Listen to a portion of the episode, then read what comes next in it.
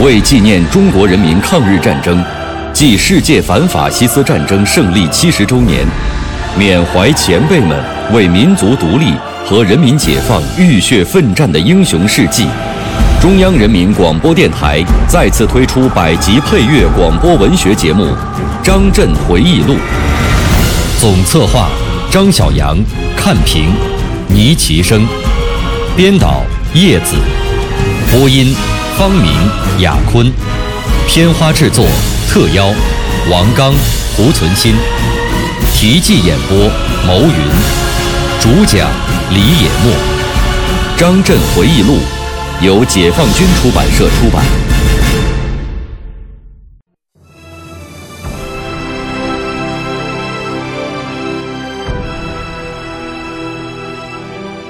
郑成功从荷兰侵略者手中收复台湾，和康熙皇帝统一台湾，两次都是派水师先攻澎湖，打掉敌军水师主力后，使台湾门户洞开，在兵临城下的情况下，敌军才投降的。夺取全国胜利。这只是万里长征走完了第一步，何况我们这个第一步也尚未完成啊！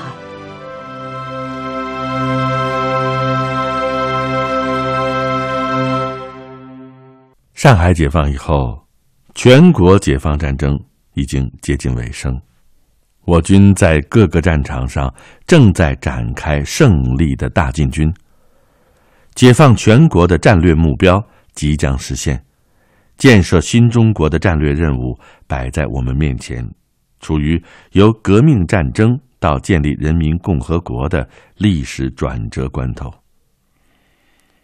在华东战场上，国民党残余军队分别向福建和浙江舟山群岛败退，他们以台湾为基地，在福州、厦门、漳州。和浙闽沿海岛屿重新组织防御，负隅顽抗，妄图卷土重来。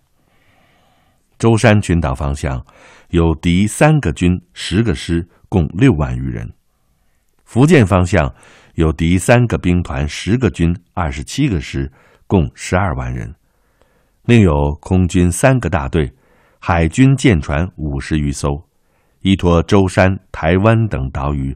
配合其陆军行动，并对我东南沿海城市、港口实施轰炸与封锁。这个时候，沪、宁、杭地区刚刚解放的百余座城市正在接管过程中。我们既要建立新区政权，剿灭残余土匪，还要追歼退向沿海的逃敌，军事斗争任务十分繁重。根据中共中央毛主席赋予第三野战军的任务，我们研究决定，以第七兵团主力进攻舟山群岛，一部兵力保卫浙江沿海海防和杭州等城市的警备，第八兵团驻守南京、镇江地区，并负责清剿苏南、皖南残匪，第九兵团在上海市及淞沪地区布防。第十兵团准备向福建进军。一九四九年六月七日，我们正在召开兵团负责同志会议，突然间，我的肚子剧烈疼痛，实在无法忍受，在地毯上直打滚。卫生部副部长李振湘闻讯赶来，让医生给我注射了一针吗啡，仍疼痛不止。李部长。把原国民党国防医学院内外科主任请来会诊，初步确定为阑尾炎，便急忙把我送进上海中山医院。经著名外科专家院长沈克飞教授检查，确诊为慢性阑尾炎急性发作。原来，前一段老是肚子疼，就是他在作祟。沈院长立即给我做了手术。手术后，他对我说。因为阑尾处已经化脓了，这一次只是把脓排掉，待休息三个月后再行手术切除阑尾。过了一个月，医院又对我做了全面检查，发现还患有陈旧性的肺结核，必须住院。这时我才明白过去为什么老是咳血。事到如今，也只有听从医生的安排了。在迎接全国解放战争最后胜利的前夕，我却躺到了病床上，心里十分着急，时常思念着部队和战友们。一天，粟裕同志来看我，不等我问情况，他就说：“毛主席六月十四日和二十一日两次给我们发来电报，提出要开始注意研究夺取台湾的问题。”让我们研究，台湾是否有可能在较快的时间内夺取，用什么方法夺取，有何办法分化台湾敌军，并要求我们向他作出报告。苏玉同志还说，毛主席强调，目前几个月内，华东的主要工作，一是经营以上海为中心的苏浙皖赣新解放的广大地区。二是占领福建及厦门，三是帮助二爷西进，四是准备占领台湾。毛主席还指出，不占领台湾，则国民党海空军基地不能拔除，时时威胁上海及沿海各地；不占领台湾，则数十万吨船只不能取得，沿海沿江贸易受制于外行商业界。因此，无论从军事上还是从政治经济上看，都必须把解放台湾的问题摆到重要的日程上来。毛主席希望我们能于一九四九年夏秋两季完成各项准备，冬季攻占台湾。我听了以后十分高兴。过江以来，我们都抱定。将革命进行到底，这样一个信念，决心彻底消灭国民党军。现在看来，只有迅速攻占台湾，铲除蒋介石负隅顽抗的最后基地，才能最终实现这一目标。我对粟总说：“我们要加紧准备，按照毛主席的设想，尽快解放台湾，把蒋介石的残兵败将收拾掉，完成祖国统一大业。”不然将遗患无穷。粟裕同志听了我话以后，连连点头。看来他有许多的话要说，但是可能见我的病情比较重，就没讲更多，只是告诉我，因二爷马上要进军西南，三爷指挥机关七月份将迁往南京，让我先安心在沪休养。粟裕同志的到来。对我既是个安慰，可是也给我增添了心病。毛主席明确了解放台湾的日程表，我怎么能长期住在医院呢？因此，身体刚刚有点好转，便出院去参加第九兵团在上海召开的军事会议，研究攻台作战的协同配合问题。硬撑了几天，身体还是支持不住。由卫生部部长崔义田联系，将我转至城中疗养院。这里是上海郊区，医疗设施与环境条件都适合肺病的治疗与休养。八月十九日，三野前委正式报请中央军委批准，让我离职休养半年，并且决定由八兵团政委、南京警备司令部司令员兼政委袁仲贤代理野战军参谋长。对于组织上的关怀，我十分感激，但是心里头总是不安。过了一段时间，我又去医院复查，医生认为手术后恢复的不错，建议再入院做第二次手术，切除阑尾。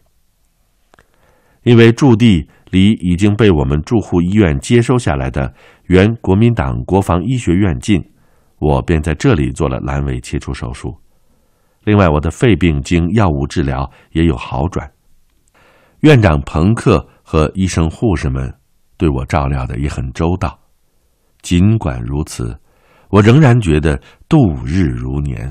我总觉得自己病的不是时候，希望能够早日出院，投入工作。我让人找来一些有关台湾历史与地理的书籍，仔细阅读。从书中得知，郑成功从荷兰侵略者手中收复台湾，和康熙皇帝统一台湾，两次都是派水师先攻澎湖，打掉敌军水师主力之后，使台湾门户洞开，在兵临城下的情况下，敌军才投降的。当然，我们现在要打台湾，各种条件都已经大为不同了，方案的选择肯定比那个时候要多一些。但是最主要的问题就是，由陆地作战转向渡海作战，这是我们所不熟悉的，特别是海军刚刚组建，空军还没有成立起来，力量悬殊很大。在这样的情况下，仗怎么打？还真的值得很好的研究。收音机是我病中的好朋友，他随时带给我四面八方传来的胜利消息，每天我都要听几个小时。特别是我各野战军向华东、西南、中南和西北进军的情况，今天报告进占这个城市，明天宣布又一个地区新生，我的家乡也解放了。我的心里头特别的高兴。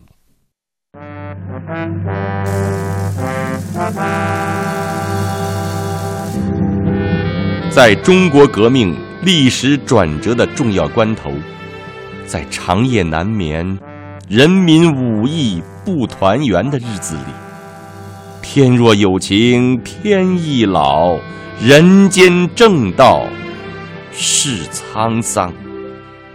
一位将军。披肝沥胆、兢兢业业的大写真。我是蒲存昕，我是王刚。您现在收听到的是百集广播纪实作品《张震回忆录》第五章《历史转折的日子》，题记演播：牟云，主讲人李野墨。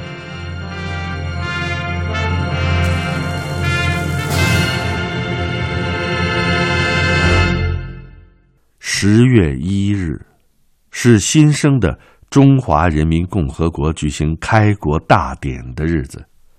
一大早我就起了床，守候在收音机前，直到下午，终于听到了北京天安门广场举行阅兵式的盛况，特别是听到了毛泽东主席向全世界庄严宣告。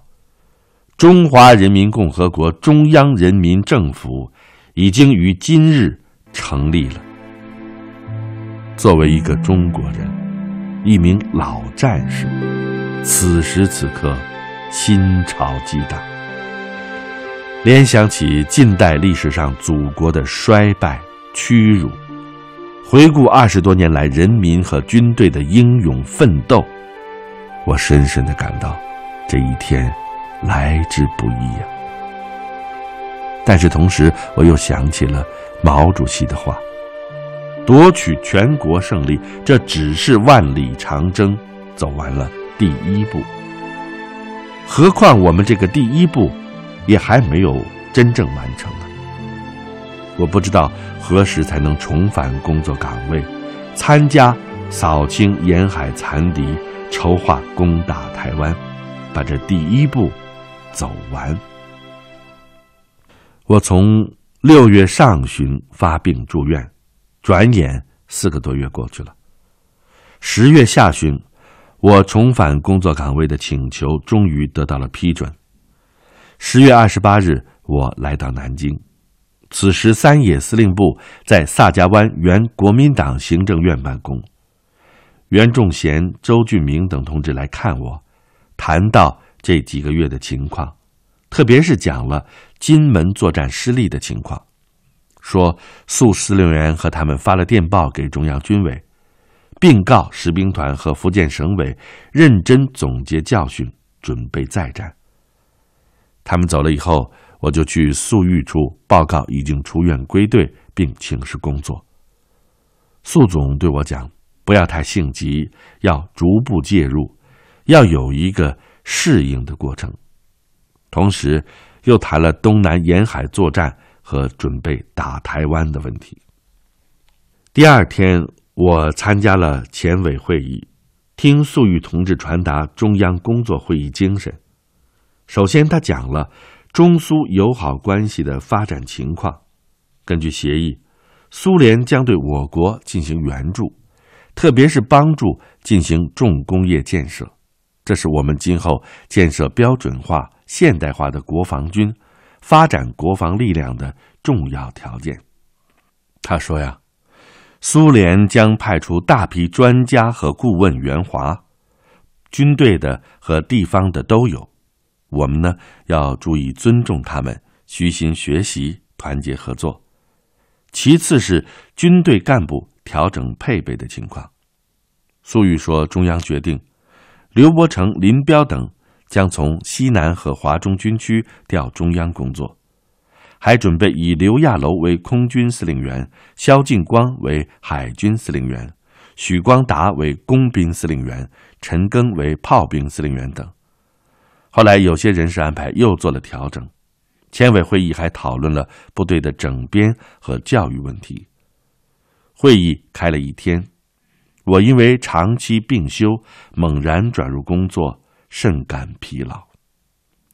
也就是在这一天，毛主席签发了关于攻击金门失利的教训的通报，指出必须以金门岛事件引为深戒。十月三十日到十一月二日。第十兵团召开党委扩大会议，党委书记叶飞同志代表兵团党委做金门失利的检讨。他说：“此次金门战斗中，三个精干的建制团全部损失，这是解放战争以来的第一次。其责任不能推向下面，而应该由我们负主要责任。我们的部队就是这样，在仗没有打好。”特别是作战失利的时候，各级领导，尤其是高级领导，从来都不推卸责任、诿过于人，这样也有利于激发调动下面准备再战的积极性。十一月三日，我看到十兵团的金门战斗详报；九日又得知舟山方向攻击登步岛受挫的情况，心情很沉重。仅仅。